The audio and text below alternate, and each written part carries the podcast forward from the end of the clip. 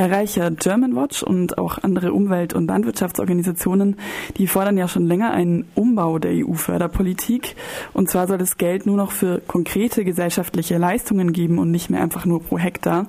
Jetzt erstmal ganz allgemein gefragt, Inwieweit ist denn jetzt der Vorschlag vom Freitag der EU-Kommission für die gemeinsame Agrarpolitik nach 2020 ein Schritt in diese Richtung oder bleibt doch fast alles beim Alten, also Flächenprämien nach dem Gießkannenprinzip? Ja, Sie haben in der Anmoderation ja schon gut beschrieben, was die Probleme der bisherigen Agrarpolitik sind und was auch mit große Wahrscheinlichkeit die Probleme der Agrarpolitik ab 2020 bleiben werden, wenn der Vorschlag so in einer ähnlichen Form beschlossen wird.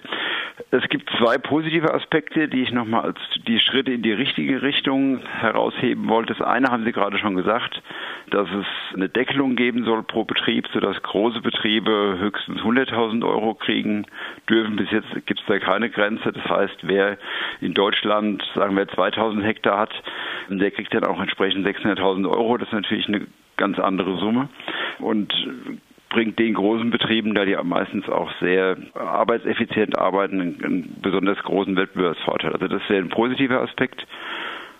Man muss dazu sagen gleich, dass schon frühere Kommissionen ähnliche Vorschläge gemacht haben und dass die in der Regel oder dass die gescheitert sind meistens, dass keine Obergrenze eingeführt wurde und es lag meistens an einem, an einem großen Mitgliedstaat, nämlich Deutschland.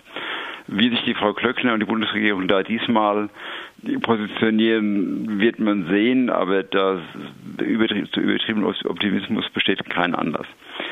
Der zweite Aspekt, positive Aspekt ist der, dass die Kommission sowohl in ihrer Diskussionspapier, wo sie versucht hat, die Ziele der neuen Agrarpolitik zu definieren, und jetzt auch nochmal im konkreten Vorschlag über die Instrumente gesagt hat, sie wollen im Prinzip die Agrarpolitik ausrichten an den UN-Zielen für nachhaltige Entwicklung die die Vereinten Nationen, die Mitgliedstaaten 2015 beschlossen haben und am Pariser Klimaabkommen auch 2015. In den globalen Entwicklungszielen steht eigentlich nicht alles, aber ziemlich viel von dem drin, was man sich so wünscht, im Sinne von Artenschutz, im Sinne von Armutsbekämpfung, im Sinne von auch steht ausdrücklich drin Förderung und Erhöhung des Einkommens von kleineren Bauern. Also da gibt es auch agrarpolitisch eigentlich gute Ansatzpunkte. Das Problem wie gesagt, besteht darin, dass die EU auf der einen Seite sagt, ja, das wollen wir machen, das sollen wir erreichen mit unserer Agrarpolitik.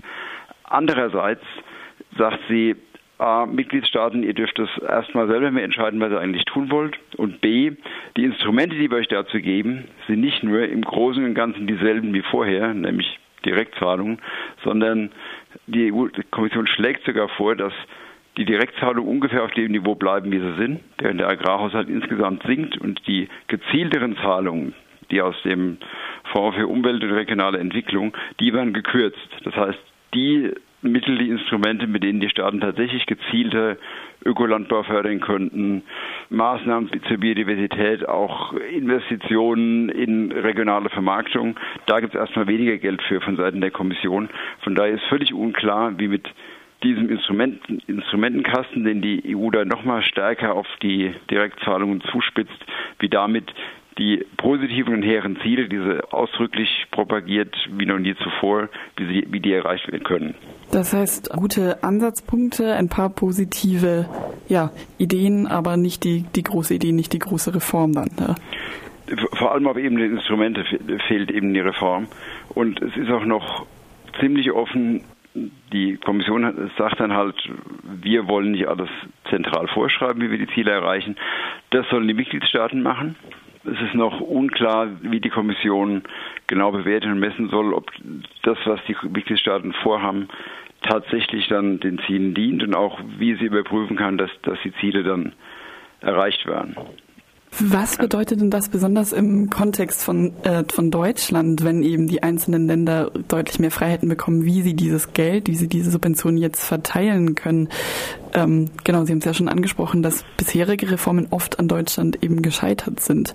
Was heißt dann dieser größere Freiraum jetzt zum Beispiel beim Thema Umweltschutz und Klimaschutz in Deutschland? beim Thema Umwelt- und Klimaschutz, also ich, ich nehme Umweltschutz, bei Klimaschutz in der Landwirtschaft ist bisher noch nicht, noch nicht besonders viel passiert an, an spezifischen Maßnahmen. Beim Thema Umweltschutz ist es so, es gibt schon lange eine EU-Richtlinie zur Nitratbelastung wo festgehalten wird, dass das Trinkwasser mit nicht mehr als 50 Milligramm äh, Nitrat pro Liter belastet sein soll. Der wichtigste Grund für die Nitratverschmutzung ist die Landwirtschaft, vor allem die intensive Tierhaltung, weil die Gülle, die auf die Felder gefahren wird, der Stickstoff, das Nitrat, was da drin ist, dann durch die Böden sickert ins Grundwasser, in den intensiven Tierhaltungsbetrieben. Deutschland wusste seit mindestens zehn Jahren, dass sie diese Nitratrichtlinien der EU verletzen in den Regionen, wo, wo intensive Tierhaltung ist. Passiert ist nichts. Sie haben gewartet, bis die Kommission dann eine Klage erhebt, was, dann, was die Kommission dann letztes Jahr gemacht hat. Und erst daraufhin wurde das deutsche Düngerecht verändert. Wenn Deutschland so ähnlich vorgeht und die Regierung ist ja ähnlich zusammengesetzt in Deutschland wie in den letzten zehn Jahren, dann ist auch zu befürchten, dass sie erstmal behaupten, unsere Maßnahmen sind super umweltfreundlich und dann abwarten, bis die EU ihnen zeigt, dass es nicht so ist. Das heißt, da könnte noch ziemlich lange, ziemlich viel in die falsche Richtung laufen. Wenn denn nicht Frau Klöckner und äh, ihre Partei da jetzt einen ganz anderen Ansatz in Agrarpolitik und äh, Zielorientierung vorlegen als ihr Vorgänger, als ihre Vorgänger. Wie gesagt, der Optimismus dazu ist im Moment nicht besonders groß auf unserer Seite. Das heißt, von Deutschland sind jetzt wahrscheinlich keine großen Sprünge bei Umwelt- und Klimaschutz zu erwarten. Wie sieht es denn jetzt mit den anderen Instrumenten der EU aus? Denn die EU-Kommission spricht ja davon, dass sie die Messlatte beim Thema Umwelt noch höher legen würde, zum Beispiel eben mit zusätzlichen Umweltschutzbedingungen, die jetzt an diese Direktzahlungen gekoppelt sind und zusätzlich dazu freiwilligen Maßnahmen, für die es finanzielle Anreize gibt. Wie bewerten Sie jetzt diese Maßnahmen? Ist das jetzt schon ambitionierter Klima- und Umweltschutz von Seiten der EU? Naja, das, das ist ja genau der Punkt, den die, den die EU den Mitgliedstaaten dann überlassen will. Die sagt, ja, wir sind dafür, dass die Direktzahlungen an mehr Umwelt- und Klimaschutz und auch an mehr äh, biologische Vielfalt gekoppelt werden sagt aber nicht, wir machen das so und so, sondern sagt, ihr Mitgliedstaaten, ihr müsst euch jetzt überlegen, was für euch am besten dazu führt, dass es eben mehr Klima, Umweltschutz und biologische Vielfalt gibt.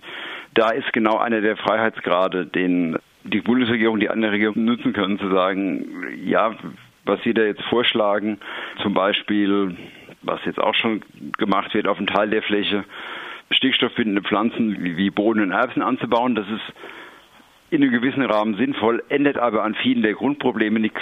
Ja, wenn man sich sowas zusammenbaut mit so kleinen Maßnahmen, die so ein bisschen am, am Rand des Produktionssystems knabbern, aber die Grundausrichtung auf billige Produktion, gerade im Tierbereich, die unverändert lassen, dann wird sich ja relativ wenig tun. Ja. Das ist auch ein wichtiges Problem bei den Flächenprämien nochmal.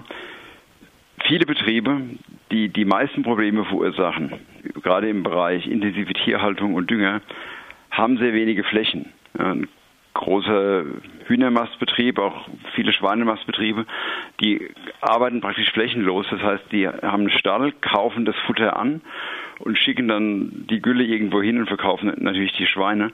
Wenn wir denen für ihre 10 Hektar Fläche, auf denen sie noch selber irgendwas anbauen, wenn man denen dafür die Flächenprämie kürzt, dann macht das für die überhaupt nichts aus. Ja, also da ist einfach auch ein großer Widerspruch zwischen dem Instrument Flächenprämie, was man den Mitgliedstaaten in die Hand gibt, und der Ursache des Problems, dass in vielen Bereichen schon, aber in wichtigen Bereichen eben nicht an die Produktionsfläche gebunden ist. Gibt es denn da irgendwelche anderen Instrumente, die die EU-Kommission jetzt vorschlägt, um das Tierwohl in der Europäischen Union in der Landwirtschaft zu verbessern? Zum Tierwohl gibt es sehr, sehr wenig. Es gibt eben die, was ich erwähnt hatte, den zweiten Instrumentenkasten, wo eben gezielte Maßnahmen für mehr Umwelt, dann auch mehr Tierschutz und höhere Wertschöpfung gefördert werden können. Das Instrument besteht weiterhin. Das ist aber gerade das, wo die Mittel gekürzt werden sollen. Für Deutschland nach, nach dem Vorschlag der Kommission um ein Viertel. Und wenn man sich anguckt, das reicht jetzt schon nicht, wurde bis jetzt auch nicht konsequent dafür genutzt, ökologischere Landwirtschaft zu fördern. Und da gibt es dann nochmal einen Einschnitt dabei, dann ist die, die, Aussicht nicht, nicht besonders groß. Vor allem vor dem Hintergrund, weil sowohl die EU als auch Deutschland nach wie vor sagt, naja, wir wollen auch gleichzeitig am Weltmarkt konkurrenzfähig sein, wir wollen exportieren können zu Weltmarktpreisen. Das geht natürlich nur schwer, wenn man gleichzeitig versucht, hohe Standards einzuführen. Da müssten wir die Bauern noch stärker kompensieren. Und es ist ja nicht vorgesehen, viel mehr Geld in die Agrarpolitik einzuschieben. Im Gegenteil, es wird gekürzt. Und auch da gibt es noch einen strategischen Widerspruch zwischen den hohen Zielen auf der einen Seite der nachhaltigen Entwicklung und auf der anderen Seite der weiter bestehenden Exportorientierung, gerade im Bereich Fleisch und Milch. Genau, bei dieser Exportorientierung ist es ja so, dass äh, bei diesen Zielen der gemeinsamen Agrarpolitik steht die Marktorientierung ja deutlich vor, zum Beispiel Umweltschutz. Welches Signal oder welche Auswirkungen hätte jetzt dieser Vorschlag der EU-Kommission auf kleinbäuerliche Landwirtschaft im globalen Süden, die eben oft mit diesen sehr subventionierten EU-Agrarexporten konkurrieren müssen? Soweit ich das beurteilen kann, befürchte ich gerade keine besonders große Verschlechterung. Aber in vielen Bereichen ist der Weg, gerade im, im Bereich Schweinefleisch, zum Teil Hühnerfleisch, aber auch Milch, gerade der großen Unternehmen schon stark auf, auf weitere Exportorientierung, auch gerade im, im Niedrigpreisbereich ausgerichtet. Eine der größten europäischen Molkereien Ala baut gerade Trockentürme für Milchpulver in Deutschland mit der Aussage, die brauchen wir, um mehr nach China, Ostasien und nach Afrika exportieren zu können, weil wir damit mit steigender Nachfrage rechnen. Da wird auch die Nachfrage steigen, das ist ziemlich sicher, aber dadurch, dass die Europäer diese steigende Nachfrage bedienen wollen, verhindern sie natürlich, dass die Nachfrage dort durch mehr Produktion aus kleinbäuerlicher Landwirtschaft dort gedeckt wird. Das heißt, da werden Entwicklungschancen verbaut.